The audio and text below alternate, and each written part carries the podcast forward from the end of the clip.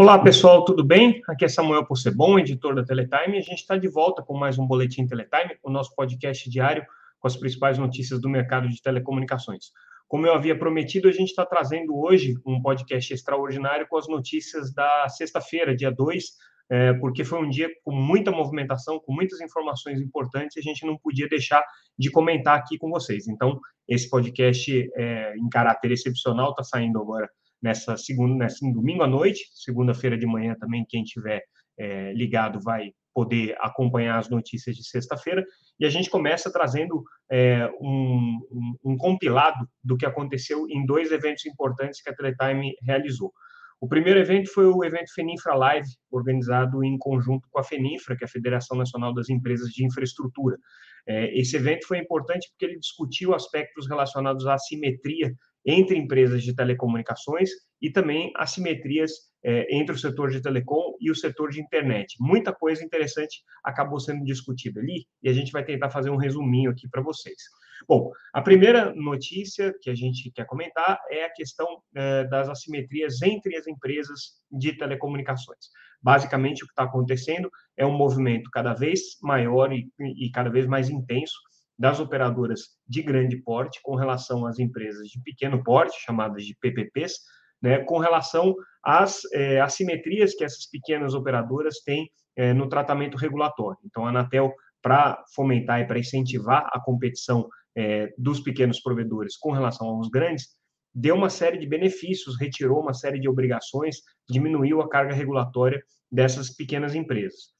O que acontece é que agora, em grande parte do país, essas pequenas empresas são líderes de mercado, tem mercados que ela já tem até 80% de market share, e aí as grandes operadoras alegam que não faz mais sentido manter essa simetria fazendo o tratamento é, no nível é, nacional, que é como a Anatel faz. Então, a Anatel considera qualquer empresa com menos de 5% de market share nacional como uma empresa de pequeno porte, e com isso tem um alívio, tem uma, uma, uma diminuição da carga regulatória de maneira significativa. Pois bem, é, o que as grandes operadoras estão reivindicando, que elas estão pedindo, é que a Anatel faça é, uma abordagem diferente, faça uma abordagem é, granular em que ela olhe município a município, ou pelo menos região a região, e aí sim estabeleça uma comparação entre quem é grande e quem é pequeno, para que as assimetrias se apliquem nesse nível. A Anatel tem um pouco de resistência a isso pelo seguinte, porque para fazer esse tipo de é, estimativa região por região, primeiro do ponto de vista é, de controle é muito mais complexo, porque a Anatel não tem informações tão precisas assim quando vai para esse nível de granularidade. E depois porque é justamente uma forma de incentivar as operadoras de pequeno porte a avançarem no mercado que a Anatel tem dado esse tipo de tratamento. Como a Anatel é, não quer perder a chance de fomentar a competição, né, se ela mudar esse tratamento regulatório, é, pode ser que o mercado possa, de alguma maneira, é, voltar a enfrentar é, dificuldades para promover a competição entre pequenos e grandes operadores. Então, a Anatel tem muita resistência a isso. Só que é um movimento que está crescendo já entre as grandes é, operadoras, estão colocando uma pressão grande nesse sentido. E no momento em que a Anatel fizer a revisão do Plano Geral de Metas é, de Competição, o PGMC, é possível que esse assunto volte a ser rediscutido.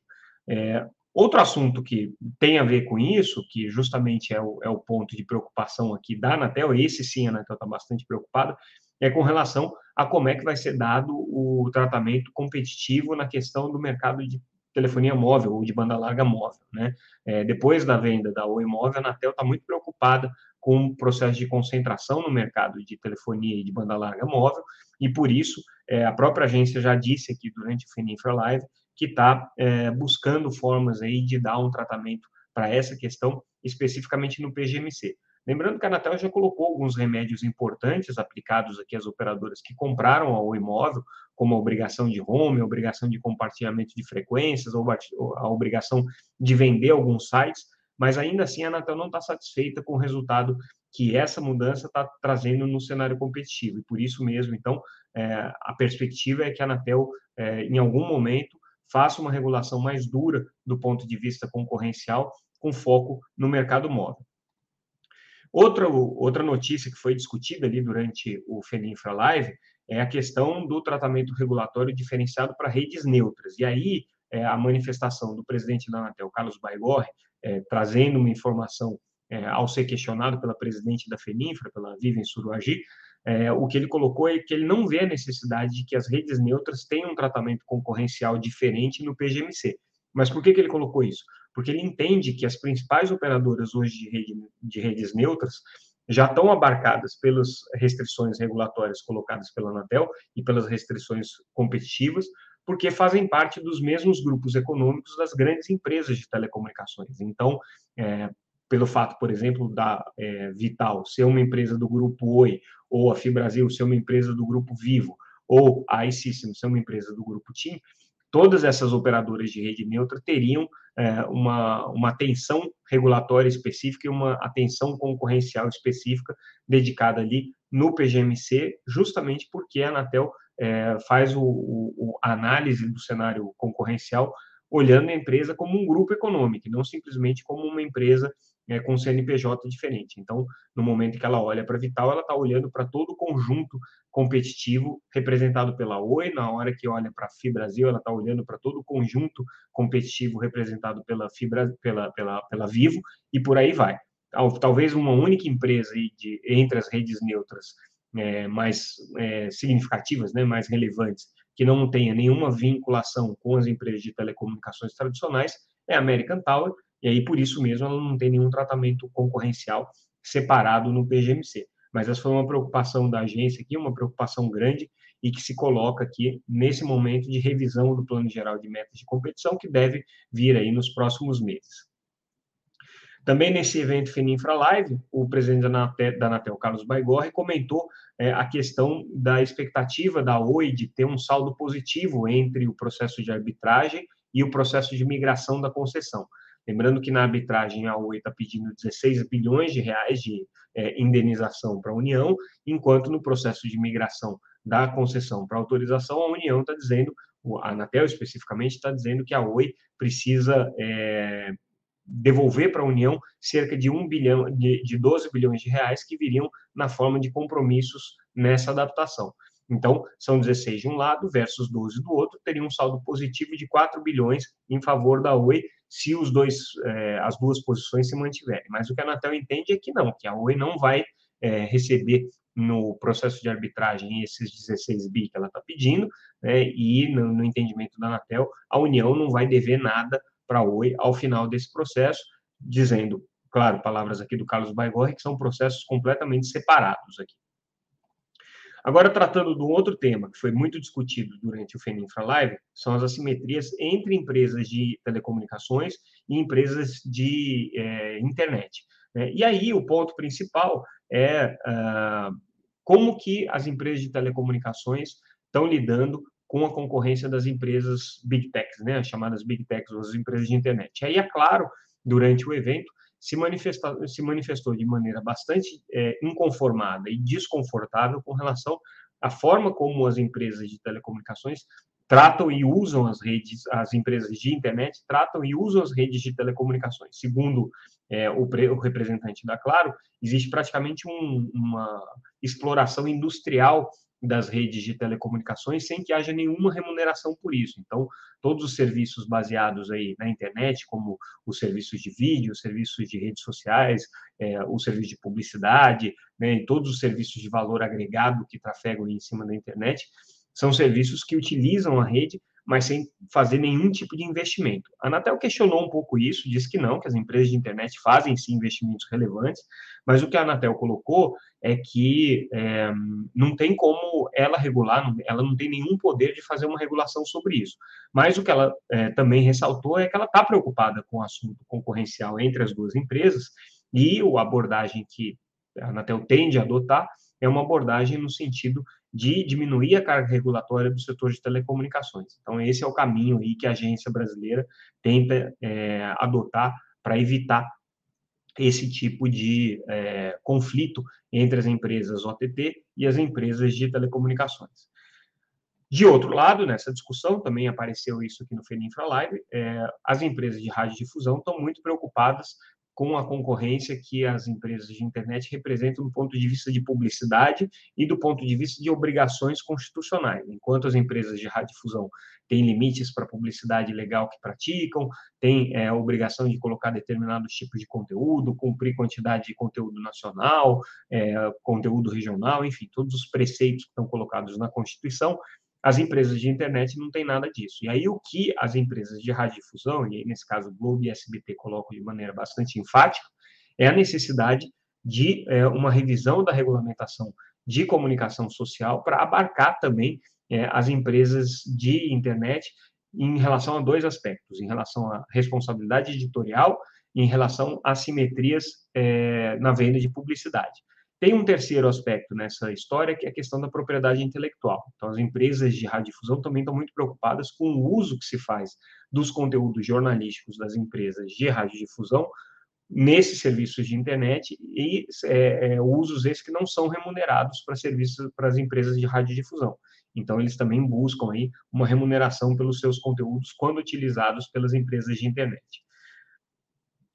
É, agora, falando um pouco de um outro tema é, que surgiu no FENINFRA Live, mas não tem nada a ver com questão de assimetria, mas que é realmente, realmente importante, é a questão é, da, da, disputa pelo repasse do ICMS. A gente lembra que a lei complementar obrigou a diminuição do ICMS pelos estados, as empresas de telecomunicações disseram, é, não, não, não reduziram imediatamente esse ICMS nas tarifas, a Anatel ameaçou intervir, ameaçou vir com uma cautelar, e aí é, um aspecto importante aqui colocado pelo conselheiro Emanuel Campelo, é que é, as empresas de telecomunicações, no entendimento dele, precisam sim fazer esse repasse imediato é, e que não adianta querer fazer esse repasse na forma de compensações para o usuário, aumentar a franquia. É, no entendimento dele, isso daqui tem que ser feito com redução de tarifa, não tem outra opção. Então, as empresas de telecomunicações têm que reduzir as tarifas e os preços, né? É, do contrário, se não fizerem isso, as operadoras vão perder credibilidade no entendimento do conselheiro Emanuel Campelo, dando a entender que, inclusive, a Anatel pode tomar medidas mais duras aqui com relação a essa questão dos repasses de CMS. É, outra notícia que a gente é, apurou na sexta-feira foi com relação à questão do Tribunal de Contas da União é, julgando um acórdão que, é, de alguma maneira, muda o entendimento que a Anatel vinha dando para a questão é, das reno, é, renovações de espectro de frequência. A Anatel renovou no ano de 2020 o espectro da TIM, da, da Vivo, esse ano, nessa semana é, que passou, renovou o espectro da TIM para algumas frequências, né, em algumas localidades, e aí o Tribunal de Contas julgou na quarta-feira é, uma, um acordo com relação ao caso da Vivo, mas que tem implicação geral, justamente entendendo que é, essas renovações só podem acontecer em caráter excepcional. E aí é, houve uma crítica muito dura do TCU ao fato da Anatel, um dia antes, ter julgado justamente a renovação da TIM.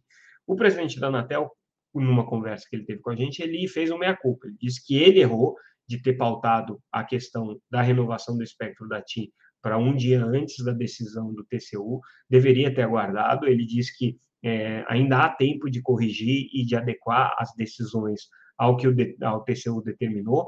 É, isso vai ser feito agora com a remessa do, do processo para o Tribunal de Contas.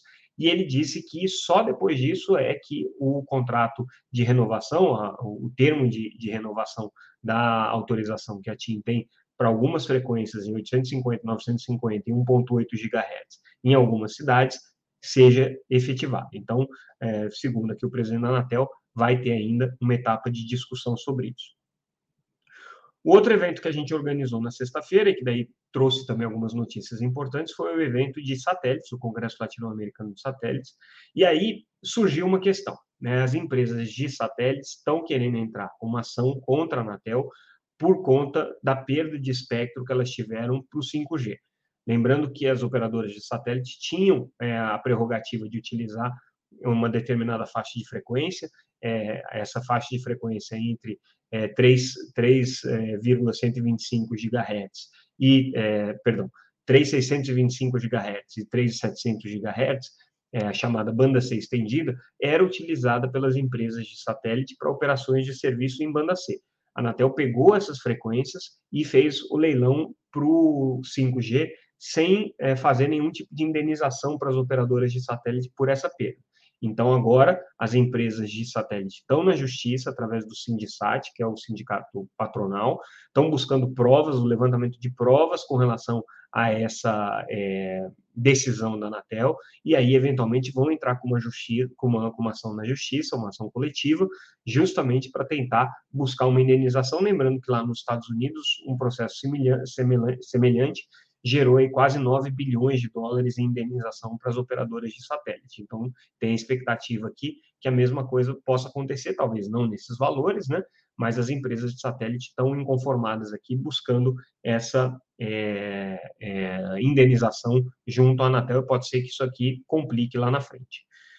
É, outra notícia, também trazida pelo presidente da Anatel, Carlos Baigorre, é com relação é, ao como que a Anatel vai se portar aqui na próxima reunião plenipotenciária da UIT, da União Internacional de Telecomunicações, que vai discutir essas questões e vai acontecer agora na Romênia em setembro. Segundo o presidente Baigorre, a Anatel vai mandar é, uma, uma proposta de recomendação, está tentando costurar o apoio de outros países essa proposta, é, pelo qual é, ela coloca a UIT de volta na centralidade da discussão dos temas de é, liberação de satélites de órbita baixa. Esse é um assunto que preocupa muito a indústria de satélites, tem uma quantidade muito grande de constelações de órbita baixa sendo lançadas, como é o caso da Starlink, que tem mais de 40 mil satélites é, previstos, como é o caso da Kuiper, da Amazon, que também tem alguns milhares de satélites, tem um programa grande chinês também com milhares de, de satélites sendo previstos, e aí isso daí tem trazido um grande incômodo para reguladores no mundo inteiro. A Anatel não vai ficar fora dessa discussão e está levando para o IT justamente uma recomendação para que esse assunto passe a ser tratado é, regularmente dentro do escopo, dentro do, do da cobertura que é, a UIT faz. Então, seria uma forma aí de fortalecer né, o trabalho dos estados no sentido de regular o mercado de satélites, o que não acontece até hoje. É, notícia também fresquinha da sexta-feira, a Justiça autorizou a venda da, da OITV para Sky, é, foi uma proposta única de 760, mais ou menos 760 milhões de reais. É, segundo o juiz da recuperação judicial, não houve nenhuma condição de uma apresentação de outra proposta competitiva.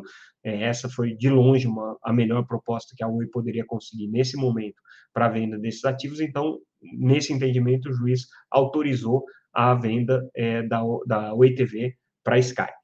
É, tem alguns problemas aí concorrenciais que já começam a aparecer, dúvidas com relação aos canais que vão ficar, os canais que vão sair, é, com relação à força que essa nova empresa aí, juntando é, a Sky e a Oi TV, vai ter dentro do mercado de TV por assinatura, mas também fora dele, no streaming, né? Então tem todo o debate com relação a essa questão, mas de qualquer maneira, é, do ponto de vista é, societário, já existe o sinal verde aqui da juiz, do juiz da recuperação judicial para que a Oi TV seja finalmente vendida. É a última coisa que falta, tá? Então agora o juiz tem potencial para encerrar é, o processo de recuperação quando ele quiser e a expectativa aí do pessoal que a gente conversa na Oi é que isso aconteça é, com a maior brevidade possível. Era para ter acontecido essa semana que passou, não acabou não acontecendo, mas existe ainda aí a perspectiva de que isso, essa, o fim da recuperação judicial venha acontecer nos próximos dias, talvez meses, mas está muito próximo aí desse momento,